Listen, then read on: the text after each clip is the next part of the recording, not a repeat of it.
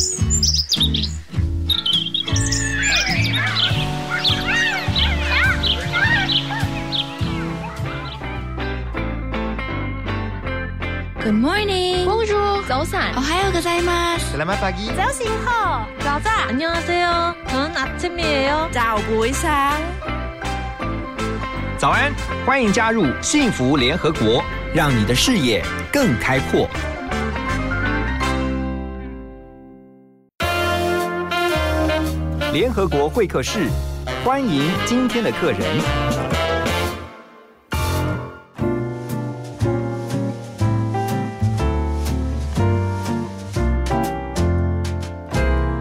欢迎回到幸福联合国。在今天早上的幸福联合国会客室，我们特别要带大家来关注啊，如何让我们在现今媒体科技发展如此迅速的年代当中。有足够的智慧去分辨我们所接受到的讯息，特别是科学相关的新闻哦，在这部分要如何分辨它的真假，或者正确还是错误的资讯？今天很开心，我们邀请到的是政治大学传播学院的副教授施崇仁老师，施老师您好啊，主持人好，各位听众朋友大家好好，施老师啊，我我知道您这个是呃，特别是专攻在国际传播，因为我们刚刚提到说。呃，现在其实媒体科技发展的非常的迅速。那从传统的媒体呢，现在到新媒体哈，而且特别在呃，今天我想 focus 在我们的科学新闻方面，因为我们知道现在科普教育非常的推广，推广的到从呃小学就开始，然后中学、大学、研究所都有。可是呢，您的观察，我们现在媒体上面所充斥的这些科学资讯。常常也有些是假讯息，是？那您怎么看？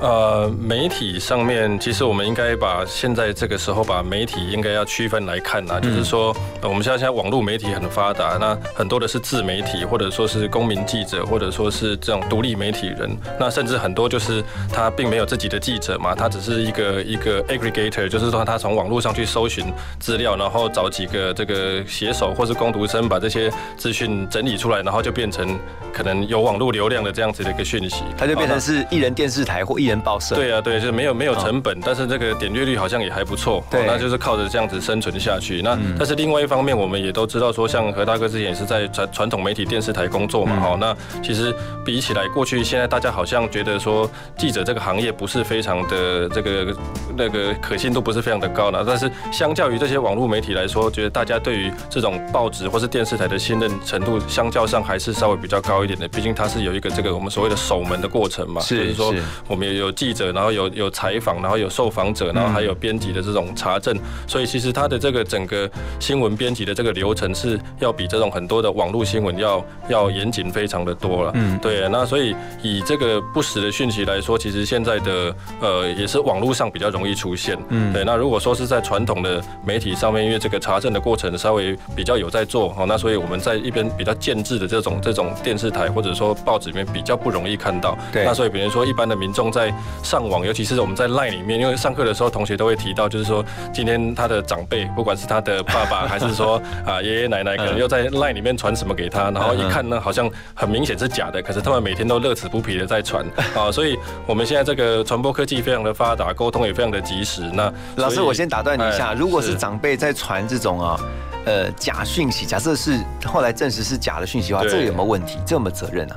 这有没有法律上的责任呢？嗯，那个我觉得，如果是跟疫情相关的，目前看起来好像是会会有一些问题啦。这因为就会造成恐慌的，对不对？对啊，对啊，因为我们也不晓得说，我们今天在自己家里的群组传传完之后，会不会是转发出去，发到外面的群组？那其实这个扩散的过程可能会非常快，也可能会那个很触及很恐怖哎，病毒式的传播。对啊，对啊，对啊。那所以就是说，如果如果是像真的跟跟疫情有关系的，目前我看好像这几天已经有有一些人开始那个判决出来了嘛，就是说有一些已经被被裁罚了。对，那所以说在这种情况之下，可能不确定的的东西可能就不要传。那不过长辈会传的，通，就是说，比如说你每天早上起来喝一杯温水啦，或或者说一些这种健康养健康有关的。对，那可能有时候是跟整个大环境、大政策没关系的，一般好像目前是没有在没有在这个抓这样子的。顶多就看到群组中有人跳出来说啊。这个我有看过，但是我后来有的朋友跟我讲，这个是不对的。对对对，资讯或者是观念这样子。是是是，不过我我其实我上个礼拜上课才刚提到这件事情，我就问全班的同学说，你们如果在你们家族的这个群组里面看到有长辈发假新闻，你们会怎么说？就很我很讶异，就是说光传播学院的同学他们什么事都不做，哎，他就啊，因为是长辈，所以我我我反正就而且也很，他们不会跳出来说。是假的，不会很少，几乎就我们全班大概八十个人，大概大概一两个人、两三个人说他们有有有出来更正过。那我不晓得是因为说频率太频繁了，他们觉得说不急更正，还是说他们觉得说反正是长辈也做不了什么，所以他们就也放任这种情况去做不了什么？对啊对啊。或者说你一直在跟他讲，他也是执迷不悔的，一直在传。那对，所以我想说，这个更正的过程好像我们比较没有再去去这这里面去付出一些心力啊，所以导致于说这种这。种假假讯息、假新闻，还是一直在在赖里面这样子流传呢？好，了解这部分大概可以再努力。等一下，我们要先听一首歌曲啊！回到幸福联合国呢，继续跟我们今天来宾施崇仁老师来啊讨论的，就是说，如果你也曾经遇到这样的困扰哈，或是这样的状况，你特别是针对在科学相关的这个新闻媒体报道，你觉得这个内容是有一点问题，会觉得怀疑的，可是你又不知道如何去查证的，这时候该怎么办呢？我们先休息一下，马上回来。沉入越来越深的海底，我开始想念你，我好孤寂。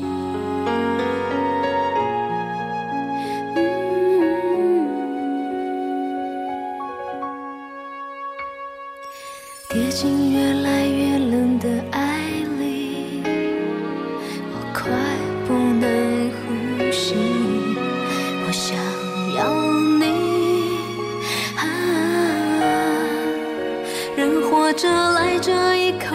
氧气，氧气是你。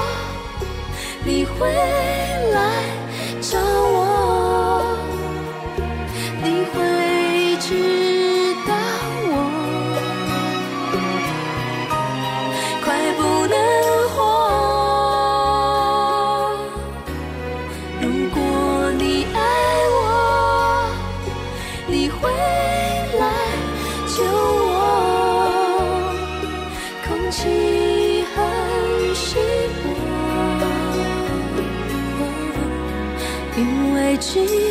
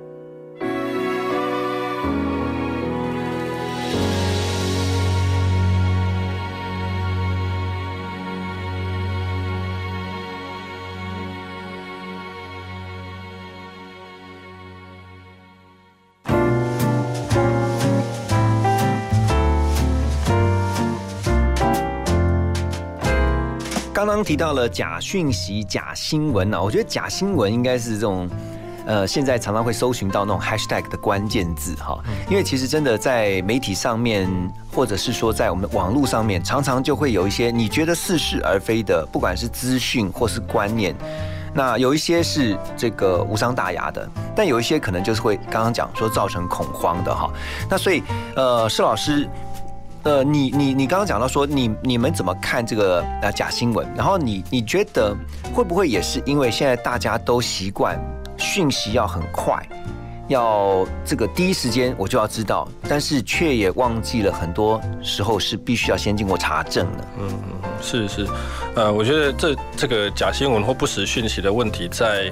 科学新闻里面，它是一个更大的问题哈，因为其实我们一般人，尤其是台湾很早就把这个社会组、自然组给分开了嘛。哦，那其实很多人，我们要是高中读了社会组，然后大学读了这个人文科系，其实很早就可以不用接触自然科学。嗯。好，那那自然科学又是一个这种不确定性非常高的领域嘛，因为我们都知道说，很多时候，比如说十年前的发现，可能到今天的这个又有更新的技术出来之后，它的发现可能又不一样了。对。那所以科学它本身就是。充斥着这种非常短暂的这种结果性，还有它的不确定性。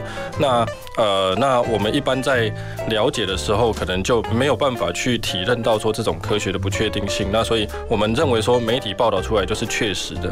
那确实也这也是媒体的一个文化跟科学的文化一个不一样的地方。比如说，今天科学家他发现了一种。比如说艾滋病的新药，对，那但是他在发表的时候，他的期刊里面一定会写说，这个可能是针对某一个特定的族群特别有效，年龄是多少的，或者说，比如说白种人啊，或者说在什么病情还在哪一个阶段的时候特别有效，那可是媒体就非常痛恨这种阶段性嘛，他们喜欢说这是一个大发现哦，就是新突破，对啊，突破这才有新闻价值嘛，那所以媒体通常在报道的时候可能就会去。忽略到这些它的研究限制，那所以其实每一本期刊的每一篇论文里面一定都会有研究限制。那但是媒体里就是不太喜欢这种东西。那所以其实我过去分析了非常多的这个跟气候变迁也好，跟纳米科技也好的新闻，其实不确定性的这这个层数非常的低。是对。那所以在这里面就是说，呃，没不太有办法去真实的反映说科学的这个现况。那不过这的确也是一个蛮大的问题。我们刚刚其实早之前有聊到，就是说，呃。当记者不确定的时候，其实他就是可以用正反并成的这种方式来呈现新闻，那让观众自己去判断。嗯，啊，那其实现在的观众，其实现在的这我要问一下，那观众有能力判断吗？对对，所以我一直觉得说现在的民众活得好辛苦，就是说他们在各式各样的情境里面都需要自己去判断哈，包括在政治的这个候选人上面，包括在这个新闻讯息的，这他们都需要去判断。那呃，那有没有一些，比如说像我们会查资料，或者说从网络上面查证嘛？对对，有没有什么方？方法是可以去帮我们更加的接近报道的事实。对，就是说。目前能做的大概就只是说，我们能不能不要只看媒体的本身？就是说，其实现在很多过去大家开玩笑说什么英国研究啦，又是怎么样？那其实我们好像听到国外的研究，好像就觉得很厉害。那其实不太会有人真的去回到这个原点，哦，那个起始点去看看说这边研究原本在讲什么？对，那说但是我们至少可以去比较几个不同的媒体，比如说我们相信，比如说 BBC，它可能是个大媒体哈，或者说啊美国的什么《纽约时报》啦这些哈，它可能是比较有名他们有没有在报道这个新闻？那他们怎么讲？好，就是我们多比较一些想法，因为我们从台湾这种国际新闻编译过来，其实中间会有很多这个循化的过程，然后就是说我们要找当地的民众有兴趣的这个主题去切入，然后大大家才会想看。那所以我们一定会对于这个内容做一些转化。对，那如果说我们可以养成一些习惯，就是说至少去查证一下，说这个的内容在比比较大的几家通讯社哈，或者说媒体他们有没有报道，那或许可以已经可以先去过滤掉一些。太不太正确的消息。OK，老师，你的观察就是你刚刚也提到，其实它中间，比如说事实跟媒体报道出来的，其实它会有一点出入的哈。对对对。那个大概比例上面，比如说它有百分之多少其实是接近呃原来的那个事实。百分比就比较难说，但我我想举一个例子，就是说之前在那个范科学或者说这个呃中山大学一个黄俊儒老师他做的一个研究，他发现说，比如说之前有一个研究是在做我们的小腿的肌肉，嗯，哦，就是说可能每个人小腿的肌肉可能线条不太一样，导致于他整个这个可以用力了，或者说他的外观看起来不太一样。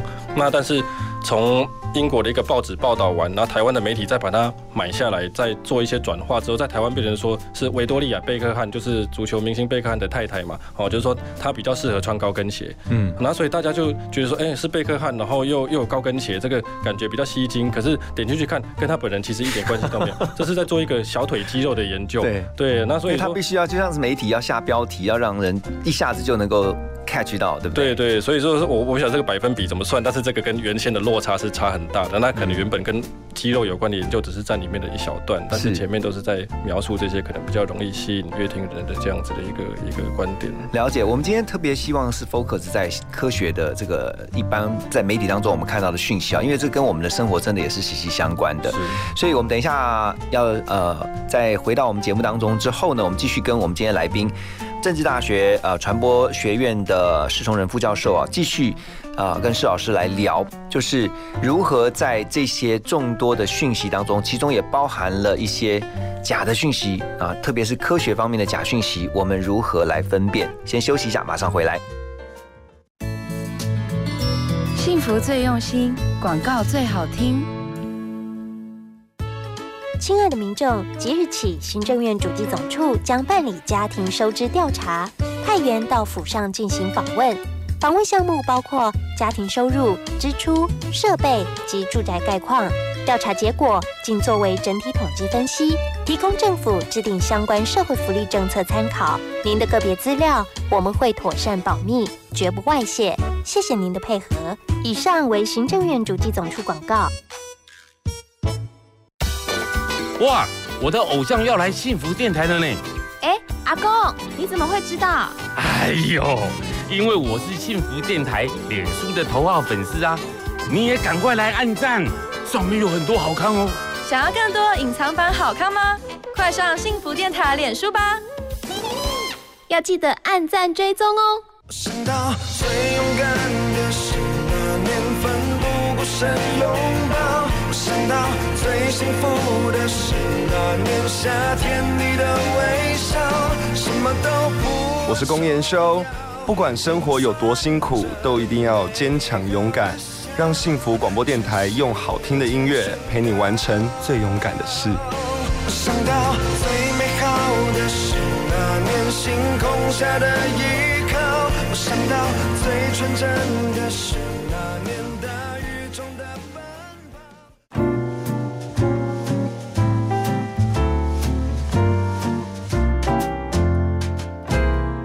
欢迎回到幸福联合国。今天会客室，我们特别要能够，呃，希望能够来帮助大家哈，在媒体试读的能力上面，能够稍微来提升一点。什么叫做媒体试读？就是你在媒体上面所看到的资讯，要先保持着一个。呃，想要去呃，应该是说想要去查证、去分辨的一个态度啊，因为我们所收到的资讯，不见得全然都是正确的。那在我们的现场呢，是施成仁老师，他是正大传播学院的副教授。那施老师呢，刚才跟我们讲到了，包括了假假新闻，也包括了这个呃媒体上面呢，常常会因为要为了求快，所以呢，很多时候其实查证的时间不够。那特别还有就是现在所谓的自媒体、新媒体、艺人。报社、艺人、电视台、艺人、网络新闻台什么的，好，所以其实每一个人都是自媒体。可是，当每一个人都成为媒体人的时候，那个媒体的社会责任其实相对来说也就更加重要了。呃，我们来问几个问题啊，特别是今天针对科学新闻哈，来看大家答的状况是如何。你知道这个问题的答案吗？比如说这个，我觉得应该大家都会哈。我问大家，五 G 网络。会传播新冠肺炎的病毒，你觉得会吗？有人可能会答 yes，会传播，但是也有人一听到就说，嗯，五 G 网络那不是就是电讯吗？怎么可能会传播？是人际传播吧？另外呢，还有像什么呢？台湾鸡农为了迫使鸡只生长快速，有施打生长激素。好，还有一个问题呢，是海上风力发电机遇到台风会被吹倒。这个我觉得施老师，像你听到这个问题的时候，你应该可以快速反应说：“这个太可笑了，怎么可能是这样子？”对。但一般民众不会啊。对对。那所以就是说，我觉得因为科学上存在的太多，我们这是平常离科学太遥远，就是说那很难去真的分辨到说这个讯息出来的时候，我们怎么样去快速的反应。那很多时候我们要做出快速的反应的方法是，就是我们靠自己过去的经验嘛，或者说我们这个过去的一些累积的一些知识来来判断。所以很多。时候在对科学家来说，就是其实我觉得在台湾很多的科学家都相信说核能是非常安全的，好啊。可是可是我们一般民众，我们在在去了解一个科学议题的时候，我们的想法是跟科学家是不一样的，好。所以科学家很多时候他会用几率来判断，好，比如说他们我们八年前在讨论美国。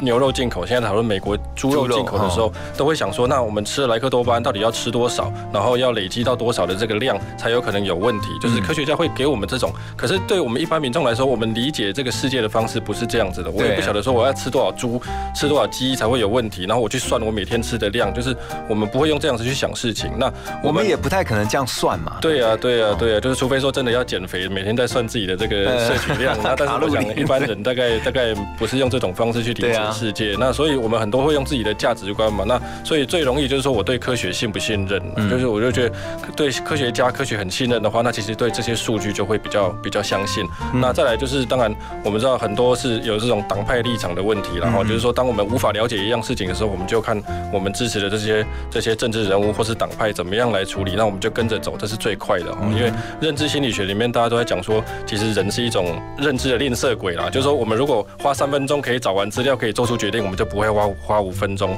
对，那所以就是说我们是一个这种对于资讯，我们的脑容量是有限的哦。那我们每天要面对这么多的事情，所以在这种我们无法理解的情况之下，我们会用最快速的方法来。那这种认知捷径，那就是就是会引导我们去做出判断的方法。那其实很多有些时候这种认知捷径是很容易导致于错误的一个一个。解读，因为我之前在网络上还看过，我突然想到，就是说那个香蕉有没有？对，我我现在每次必须买香蕉，我都会看一下，网络上面是讲说香蕉如果那个它的那个呃梗。的那个地方有绿的，比方说什么有呃催催熟的激素有打，嗯，就是果农会用这个。然后我就有一阵子真的就不买那个绿色的香，就是梗有绿色的香蕉。哎，对啊对。但后来我想，一般人大家听到这样的或者收到这样讯息的时候，其实第一步一定都是会先去 Google 一下啊，网络上面查一下是不是，就发现真的会有一些哎类似的新闻或者是。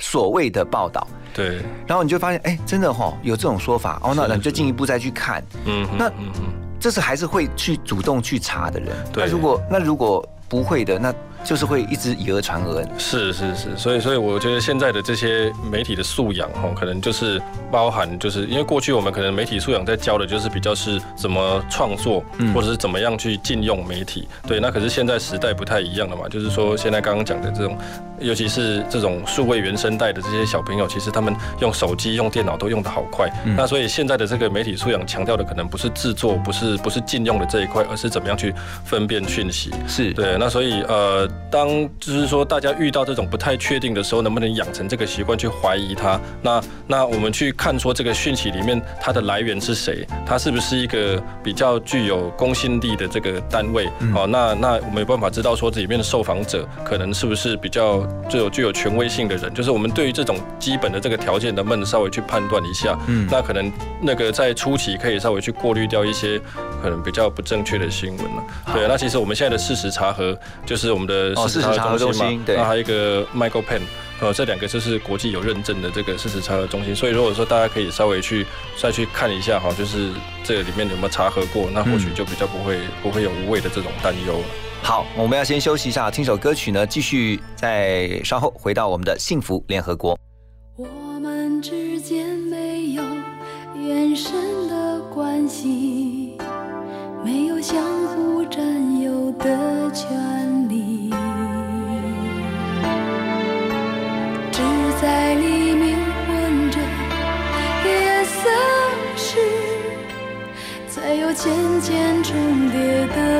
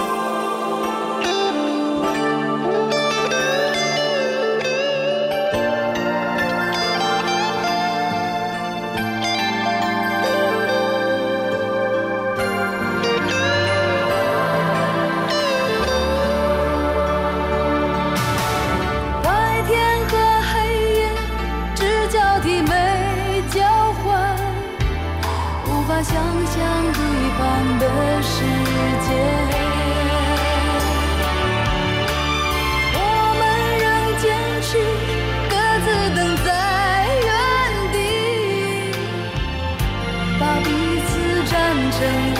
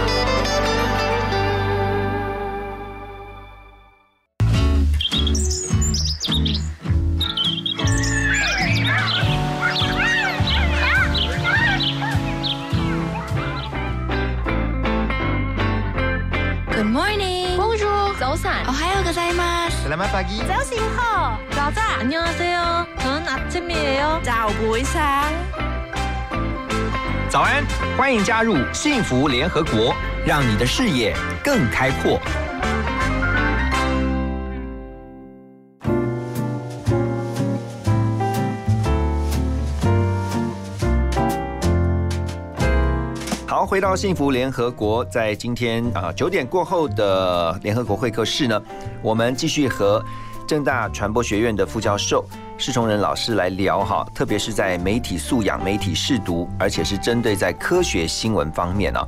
那前一阵子呢，新兴科技媒体中心他们做了一个民调，那主要是要了解说一般普罗大众。对于科学媒体试读的能力，结果呢发现哦，这有一个很有趣的发现。他们发现呢会主动查证，然后呢教育程度比较高的民众，倾向获得较高的这个媒体试读的分数。就是简单来说，就是他们在媒体试读的分数上是比较高的，因为呢他们会主动查证，主要是因为呃也许教育程度比较高，然后呢主要使用电视来获得科学资讯的民众。反而是得到分数比较低的。那老师，你看哈，就是也就是说，现在看电视会得到的资讯会比较。呃，不是那么确定吗？比较比较容易出错的嘛。我我觉得这是这个是个媒体特性的差异啦，就是说我我自己过去也做过一个比较报纸、平面媒体跟电视还有网络的这样子的一个媒体跟科学知识啦、风险感知，是讲纳米科技那一部分的。那我发现说，其实这些不同的媒体，它分别对应到我们后面很多不一样的态度跟知识。比如说，那个以平面媒体报纸来说，就是有常在报纸上接触科学新闻的人，他的科学知识的累积就比。比较快。那那是比较有效果。那但是看电视对于知识的累积是没有关系的，但是它对于风险的认知会稍微提高。好，那那我个人会认为说这是一种电视的这个报道特性哦。通常对对，因为它通常会需要画面。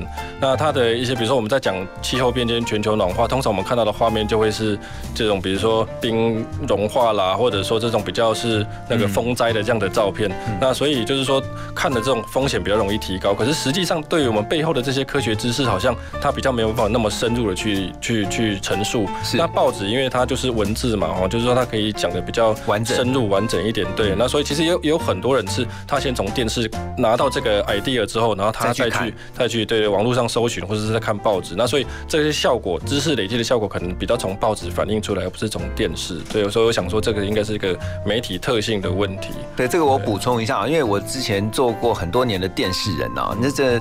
大家每天看新闻，电视新闻。我讲电视新闻的话，其实你就发现它大概最多长度不太会超过两分钟。是是是。所以你在一分多钟的新闻，其实它都是浓缩的。对。很多时候就是会有一段叙述，然后呢就是有一个受访者的讲话，再来就是一段叙述，然后这个新闻就结束了。对。所以你在想说一个复杂的议题或是一件事情，那怎么可能用一分钟两分钟的新闻就把它完整的说完？是。所以你会发现后来的电视新闻就变成。是同一个东西，同一个议题，它可能会有不同的好几条新闻。对，它不会只有一条就讲完这件事情。没错。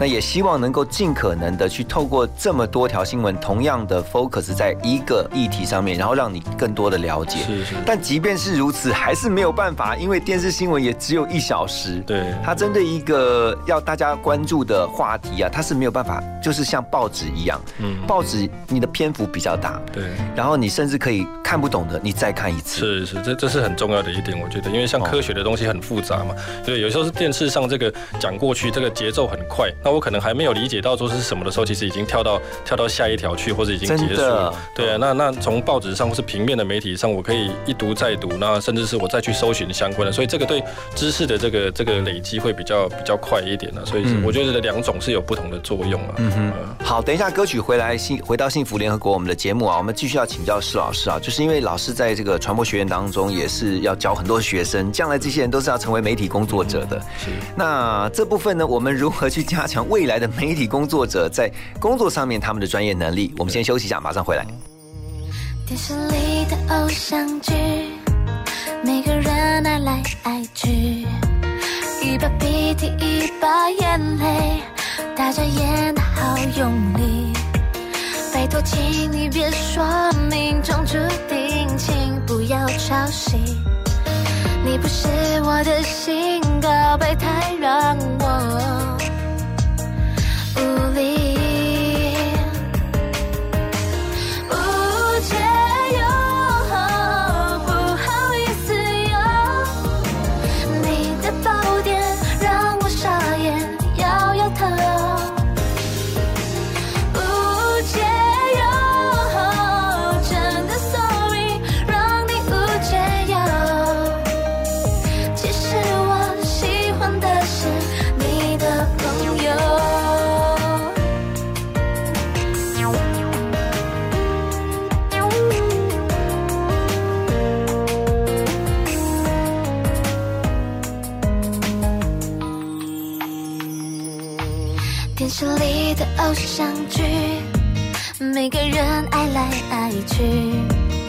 把鼻涕一把眼泪，打着眼的好用力。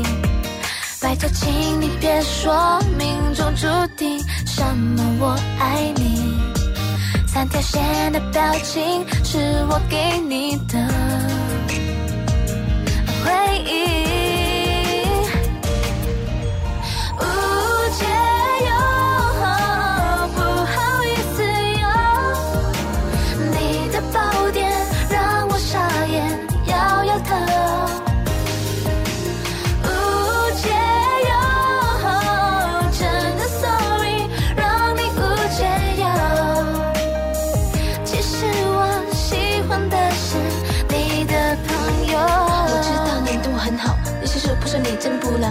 回头看的并不是你，不用拼命的微笑。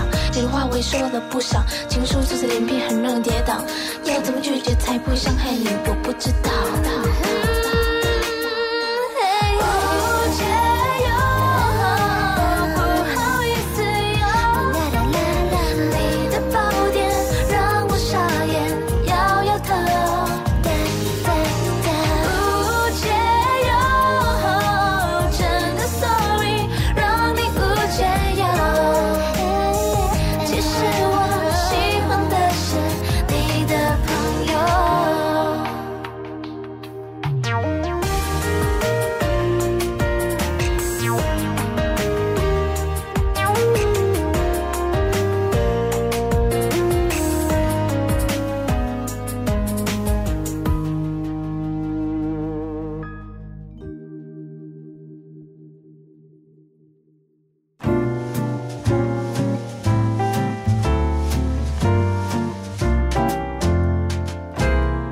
回到幸福联合国，今天在我们的现场是国立政治大学的施崇仁副教授，施老师。我突然觉得你的责任好重大，因为 你是老师啊，所以要教呃，尤其是传播学院的学生，这些学生将来都会变成媒体的工作者，而且专业媒体工作者，通常在学校你会怎么样去建立他们？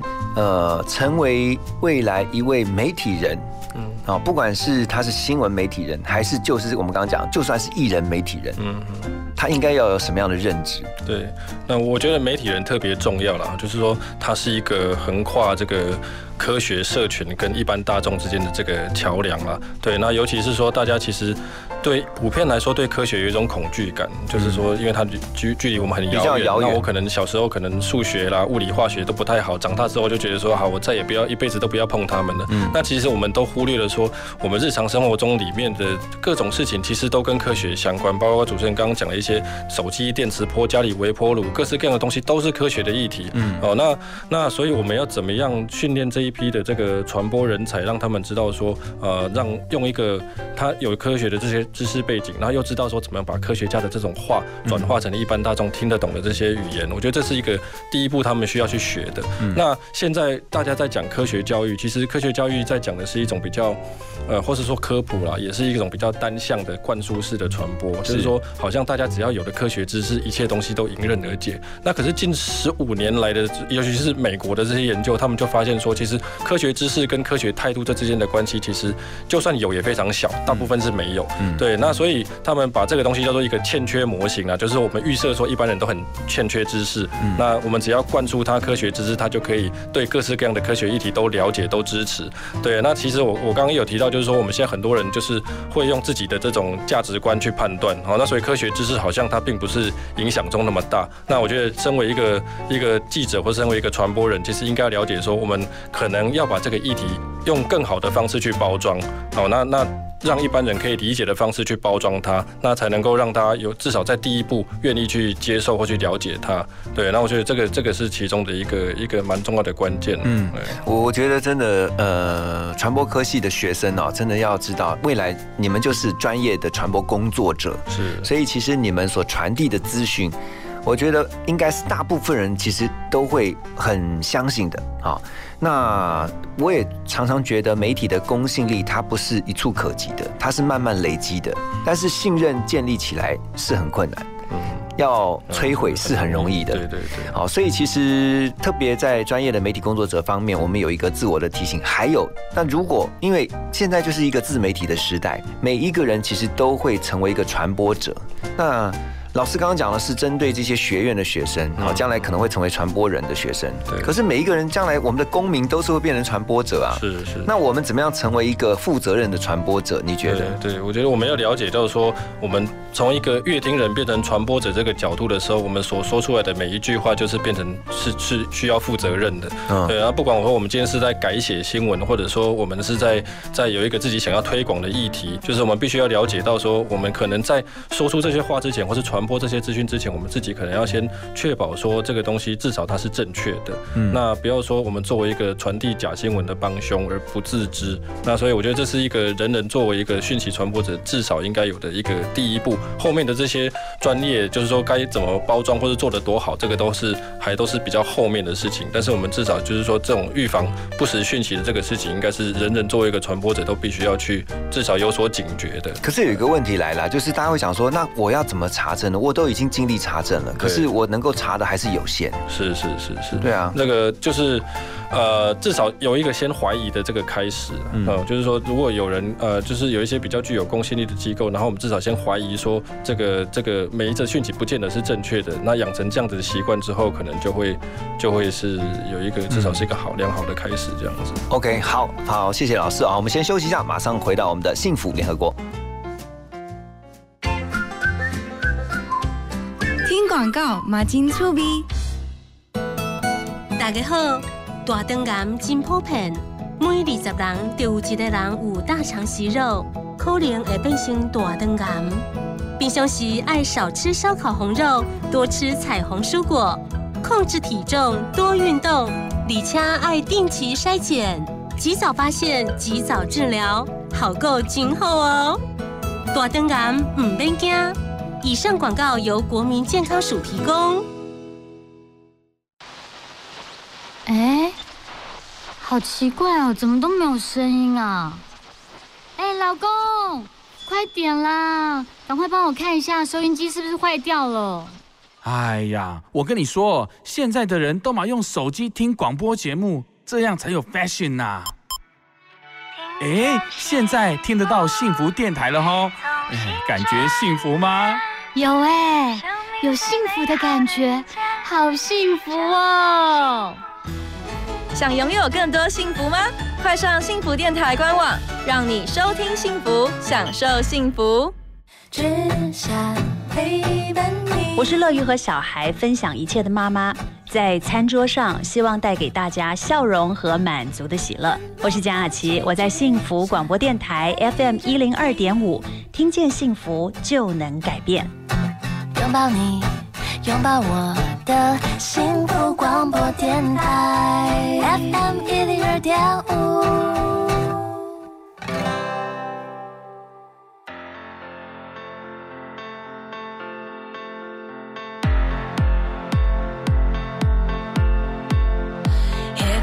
最亮的星，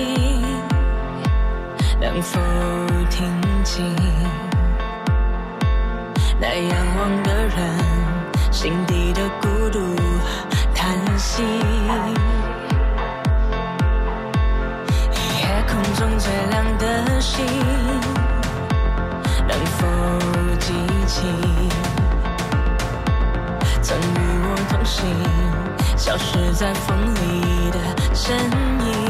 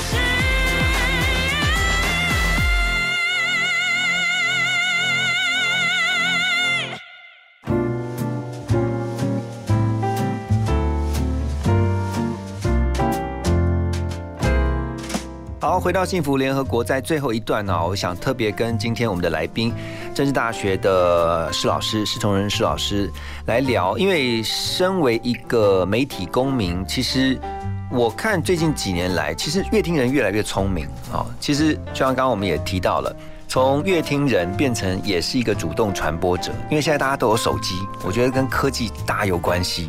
每一个人现在一只手机，其实他就可以变成摄影记者，可以变成。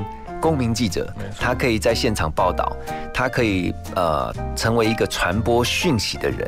可是刚才施老师也特别提醒啊，就是说查证的功夫就很重要，而且你一定要知道你所说的话，特别是透过媒体，不管他是用任何载具，他是透过手机的，都要记得你说的言论是要负责任的。所以这个部分其实应该要提醒。呃，所有在传播的人，对不对？是是是，就是说，呃，现在就已经这个讯息的传播变得越来越方便了嘛。那所以就是好像要转传讯息也都非常的容易。那包括我们很多时候是没有恶意的，就是我们只是像 Line 上面那些健康讯息，很多就是长辈希望说啊，大家希望这个这个大家过得更健康，那所以传达出来的。可是有时候这种出于善意的这个这个转发，有的时候讯息如果是错误的话，那其实也是蛮严重的一个会有后果。那其实一个是最近的事情而已，就是中东，我忘记是哪一个国家了哈。那但是因为这是新冠肺炎的的关系，那就是有在流传说吃这种呃喝那种跟酒精或者就是像加油的那种酒精有关的那些可以预防病毒，就很多人就照做了。所以我记得好像有上千人住院了，嗯，好，然后还有大概八个人还是几个人就就因因此而死掉。那所以这是我们可以看到这种不实讯息它一个很具体的后果。通常我们就是觉得说好像就是影响。到我们信不信任的这样子的问题，可是这个跟健康有关的、跟疫情有关的，而且跟生命安全的确是跟生命会会直接影响到我们的生命，所以我们一定要就是说要去了解到说，我们当今天不小心也把这个讯息转传出去的时候，因为很多人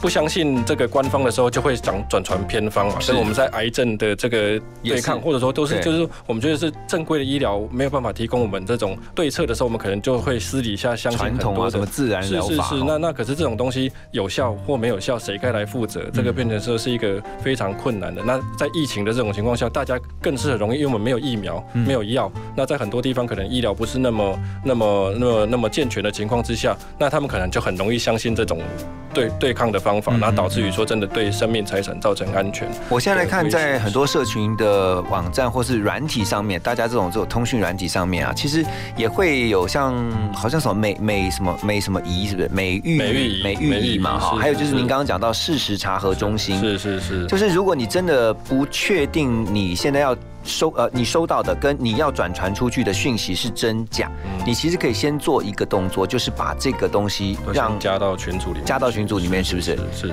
，OK，然后让他们来告诉你。这个是不是已经在网络上面流传很久的？但是它却是假的。是是是，像像我都有一个习惯，就是因为很多时候我们一看就觉得说这个东西好像不太可能是真的，然后我就会把那个。其实大部分我们只要一贴到搜寻引擎上面去，呃，很多时候都已经有媒体或者说已经有查核中心都已经先查核过了。嗯。对，那所以呃，这是一个很方便，就是不会花太多时间，可能是一分钟之内就可以做到的事情。嗯。那那我们如果查核过之后，如果可以在你收到讯息那个。群主再把它给贴回去，久而久之，大家就会知道说，哦，那我可能我过去有这个不良记录，那我以后在传讯息的时候，我是不是要稍微注意一点？否则我原本出一片关心，后来可能又害到我爱的人，那那或许就是一个一个反效果。其实我也有类似的经验，就是我传到群主中。然后呢，我就发现，哎，这个我自己觉得怪怪的，我就去查了一下，然后也后来就发现说，其他群主有在讨论这个事情的时候，然后就说啊，其实这是一个不实的资讯。对。然后我就立刻回到我传的那个群主说，抱歉，我刚才传的那个讯息其实是错误的。好，那我现在我就立刻回收，因为现在群主都有回收资讯的功能。对对对。回收掉之后，然后跟大家说这个是呃不对，然后我就赶快把刚才老师刚刚讲的，在网络上面大家曾经过的。对，有曾经过的这个东西，把它丢上来。是是是，或者说我在群组当中有看到我的朋友。丢了一个讯息进来以后，我其实，在别的群组有看到，已经有人说这个是假讯息，我就把别的群组的这个真实的这个，就是说，呃，解释说明，把它丢到我这个地方来，是是是，丢到呃刚才讲那个群组里面，然后就告诉他说啊，别的群组已经在讨论说这个是确认是假的讯息，对对对，好不要再传了。像你知道这个，我刚刚突然想到是说连锁咖啡的那个什么什么什么呃好康的优惠。它其实是让呃个人的资料有可能会被外泄的危机，是没错。好，所以像这样子，真的，我们处在一个资讯爆炸的 时代。最后，请老师来提醒我们。呃，总结了，我们今天聊了这么多的时间哈，嗯，简单的告诉我们如何成为一个聪明而又负责任的乐听人跟传播人。对，一个简单的大概就是多听多看多怀疑了，嗯，哦，就是说我们都从多方的这个讯息去看，然后可以多多知道说这些比较主流或是比较可信的这些媒体有没有呃是不是一致的说法。那我们常常就是收到的资讯要多多怀疑一下，在我们转传之前，我们自己为自己把关，那才不会说我们就是。不知不觉成为了这个传播假讯息的这样子的一个帮凶，我觉得大概可以简单来讲，大概就是这样子。了解，了解。好，我们以前曾经听过一句话叫 “Seeing is believing”，就是要眼见为凭。有的时候在这个年代呢，你眼见还不一定为凭，所以要常常保持着一个怀疑的态度跟精神。对。然后呢，尽可能的想尽办法去查证你所接受到的讯息是真的还是假的，做一个聪明的乐听人。更做一个负责任的传播人。好，今天非常谢谢施老师在我们的节目当中啊，分享了这个专业的知识啊，也鼓励大家我们一起来做，让我们都能够呃，因着更多在啊这个群组当中的正确讯息啊，让我们的生活不要陷入恐慌。OK，谢谢谢谢施老师，谢谢您，谢谢。我世界不不。一样，那就让坚持对我来说就是一杆克刚。我如果对自己妥协，如果对自己说谎，即使别人原谅，我也不能原谅。最美的望一定最疯狂。我就是我自己的神，在我我的。握紧双手，绝对不放下一站。是不是天堂？就算失望，不能绝望。我和我骄傲的倔强，我在风中大声地唱，这一次为自己疯狂，却这一次。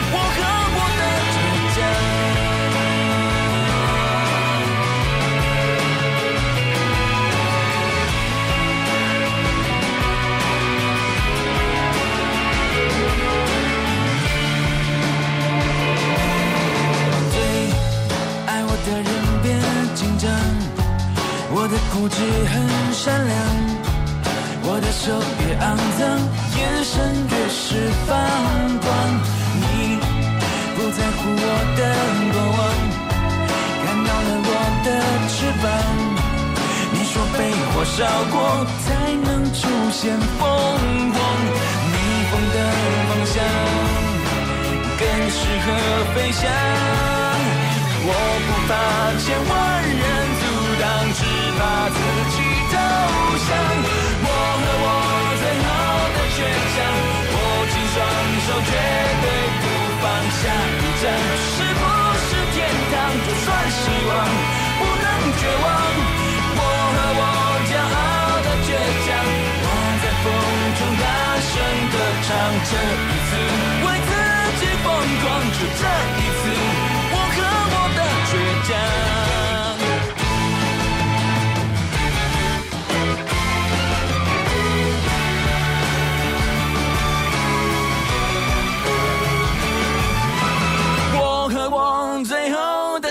握紧双手，绝对不放下。一站是不是天？